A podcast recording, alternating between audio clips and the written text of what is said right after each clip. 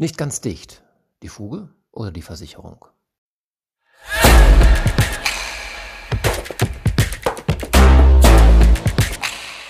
Falls du ein Haus hast und eine Dusche im Bad, solltest du nun zweimal genauer hinschauen. Der erste genaue Blick geht Richtung Boden, und zwar in der Dusche. Schau dir mal die Silikonfugen an.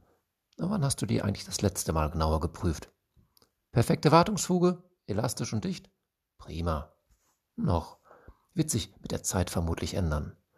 Nun raus aus der Dusche und ins Arbeitszimmer. Der zweite Blick, der geht gleich in deinen Versicherungsordner. Aber vorher erkläre ich noch, wonach und warum du danach suchen solltest. Der Bundesgerichtshof hat eine interessante Entscheidung im Oktober 2021 getroffen. Es ging um die Frage, ob Leitungswasserschäden am Gebäude durch mangelhafte Silikonfugen versichert sind. Solche Schäden entstehen schleichend und werden erst entdeckt, wenn der Aufbau deutlich Schaden genommen hat. Im vorliegenden Fall dachte ein Hausbesitzer, er habe einen versicherten Leitungswasserschaden. Hm, sein Versicherer war anderer Meinung. Denn äh, bei der Fuge handelte es sich ja nicht um eine Einrichtung im Rohrleitungssystem. Ja, und nur Leitungswasserschäden, die daraus entstünden, seien versichert. Naja, der Bundesgerichtshof folgte der Versicherung, die somit für den Schaden nicht aufkommen musste. Aber wie kann man überhaupt auf die Idee kommen, dass die Fugen nicht zum System gehören? Indem man an anderer Stelle die Bedingungen verbessert.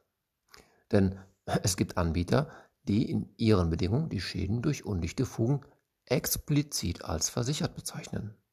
Naja, und im Umkehrschluss kann das dann bedeuten, dass ohne diese Nennung die Schäden durch Fugen eben nicht versichert sind. Ja, tatsächlich gibt es auch jetzt noch in den Bedingungen Unklarheiten. Und die Schadensachbearbeiter regulieren dann nach gängiger Praxis. Auf Anfrage teilte zum Beispiel die AXA mit, die derzeitige Regulierungspraxis sieht die Leistungsübernahme derartiger Schäden vor. Einen entsprechenden Hinweis in den Bedingungen dazu gibt es aber nicht. Es stehe eine vollständige Bewertung des BGH-Urteils intern noch aus.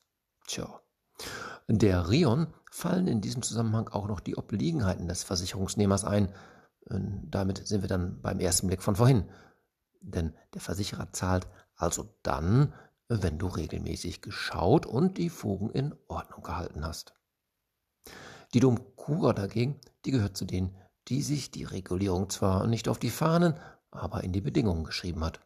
Wörtlich formuliert sie bei Nässeschäden, das Leitungswasser muss aus mit diesem Rohrsystem verbundenen sonstigen Einrichtungen, unter anderem auch ein im häuslichen Badezimmer verfließter bodenebener Duschbereich mit festen Abtrennungen, der unmittelbar an einen mit dem Rohrsystem verbundenen Ablauf angrenzt oder deren wasserführenden Teilen ausgetreten sein.